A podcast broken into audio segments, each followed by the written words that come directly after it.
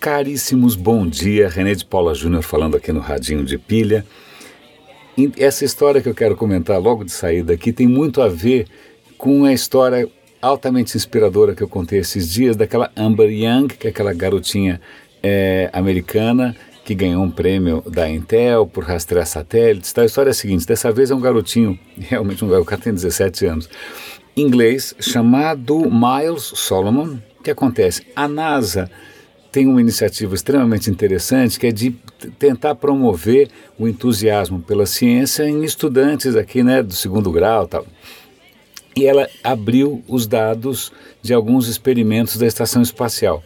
O que acontece? Esse garoto inglês se entusiasmou pelos experimentos feitos pelo astronauta inglês e aí ele baixou os dados de um, nem sei do que que era, de um medidor de radiação, sei lá que era o que os caras estavam medindo. O que acontece? O garoto foi no ato procurar nas planilhas, eram planilhas e planilhas com números, se ele percebia algum padrão, alguma anomalia. Batata. O cara descobriu lá que em algum momento a leitura que o sensor dava da energia, seja lá o que for, era menos um. Como energia negativa, por enquanto, né, não existe, o cara falou, cara, isso daqui está errado, o sensor está fornecendo falsos dados, portanto, para tudo, né, vamos ter que rever essa história.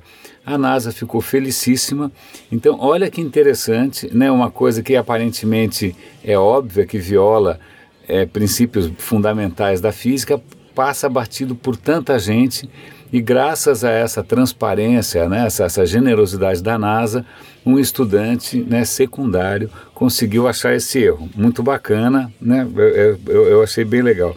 Tem duas histórias aqui que também me chamam muito a atenção.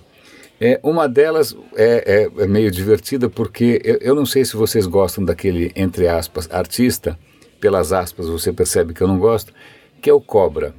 É, muita gente gosta, muita gente acha que ele alegra a cidade, eu acho a medonho. ponto. Mas é uma questão de gosto, gosto não se discute.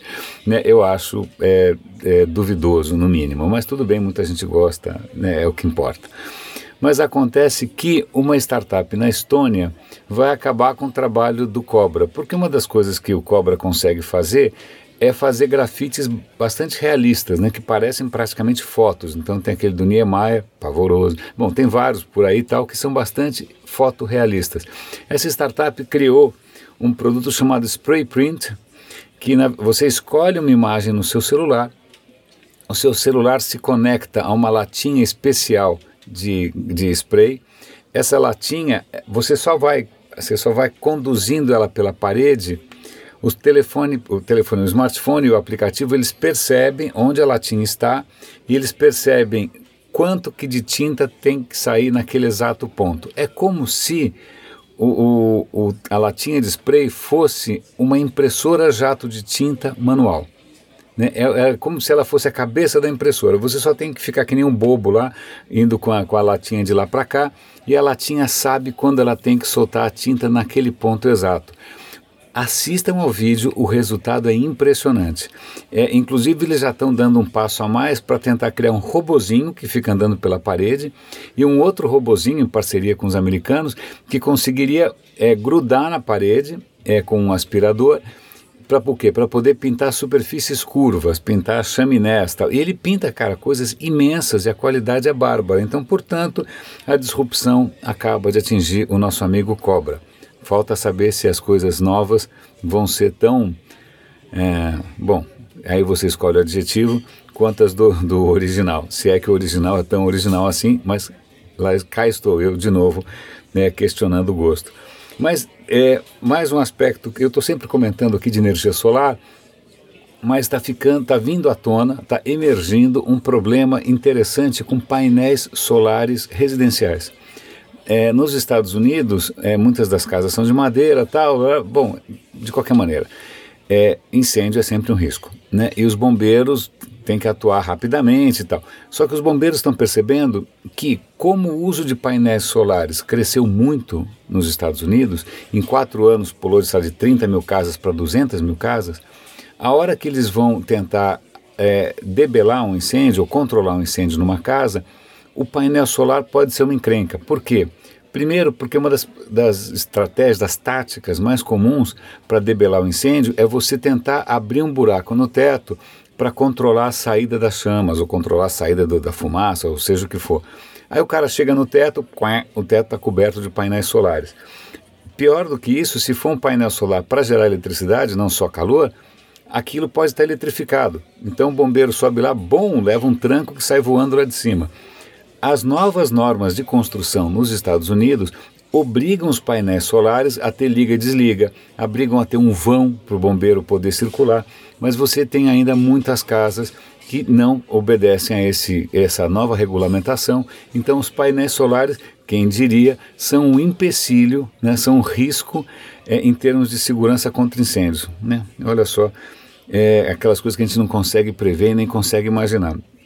Mas agora eu vou entrar no território que para mim é muito interessante, que é o seguinte: fazer aqui um parênteses, fazer uma digressão. É, durante muito tempo eu venho lidar, lidando com comunidades online, mas recentemente não, acho que eu cansei um pouco, porque é muito absorvente, é muito desgastante, mas eu já é, investi bastante tempo, energia, afeto, saúde nisso.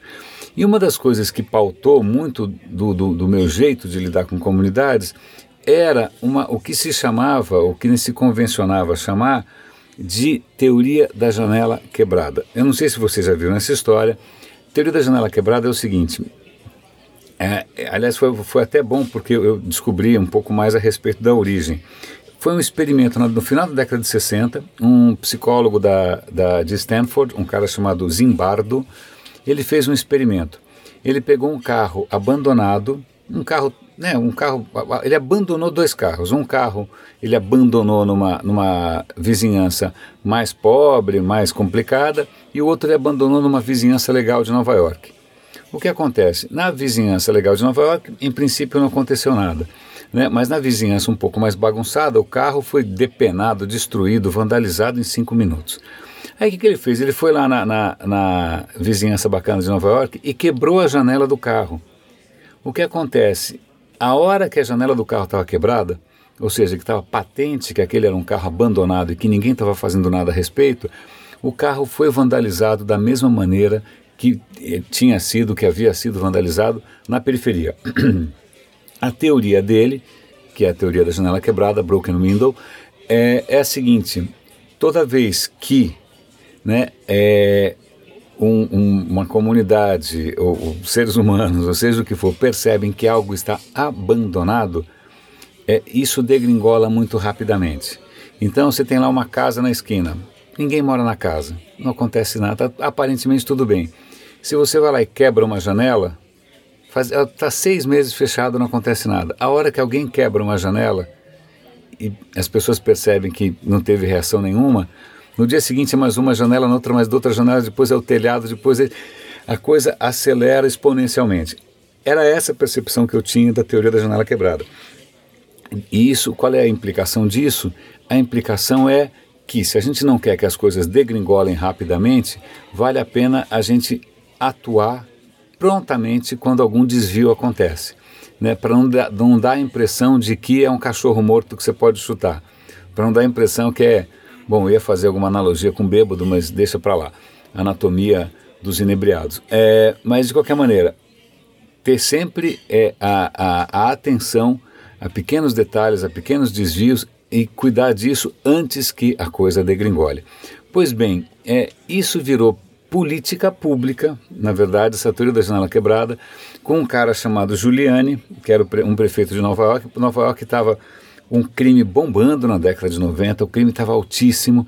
E aí o Giuliani falou: olha, o problema eu vou fazer o seguinte, ao invés de só correr atrás dos bandidões, eu vou seguir a teoria da janela quebrada e vou atrás de qualquer desvio pequeno. O cara pulou a catraca do metrô, cara, vai preso. Ou pelo menos é, vai para a delegacia. O cara é, fumou maconha na rua, também. Porque a teoria dele era a seguinte: se você atacasse esses pequenos problemas, você evitava que eles se tornassem problemas maiores.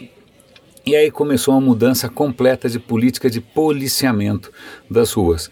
Né? Então, é, curiosamente, os resultados foram espetaculares. Em muito pouco tempo, o crime em Nova York caiu muito.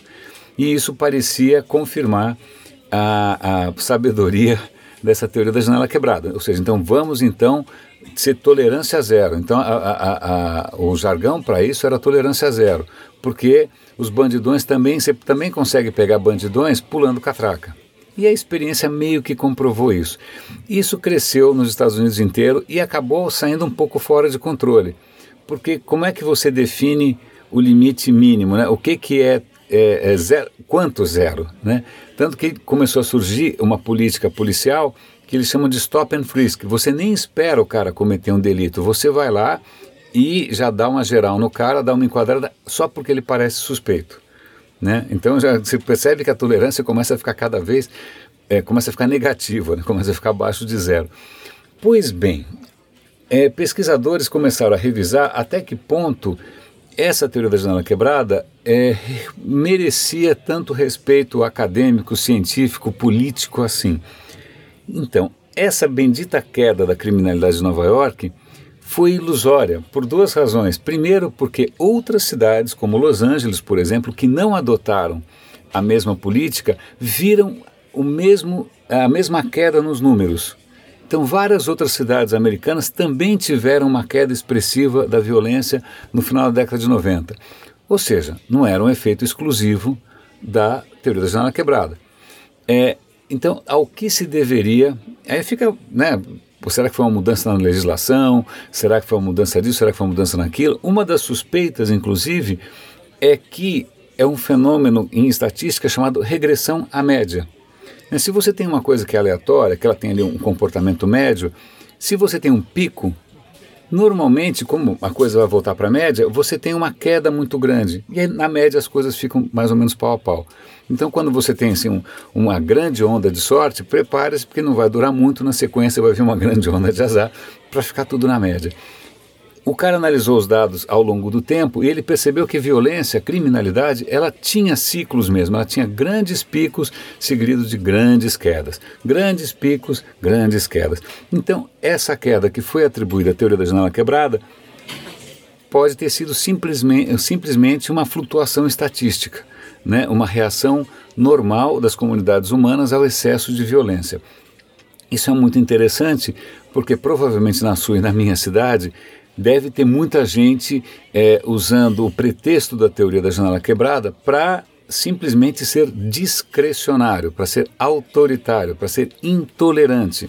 Então é bom a gente é, começar a desconfiar dessas teorias que fazem sentido demais.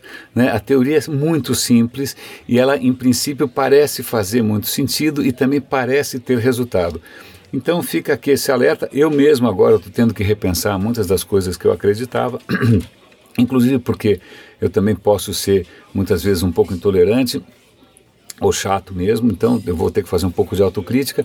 Espero que isso tenha valido a pena. Dê uma olhada nos links, porque é, a informação é, merece é, aprofundamento. Meus caros, hoje foi um radinho um pouco mais longo, é que é um tema que me é muito querido, muito caro. Espero que tenha valido a pena. Um grande abraço e até amanhã.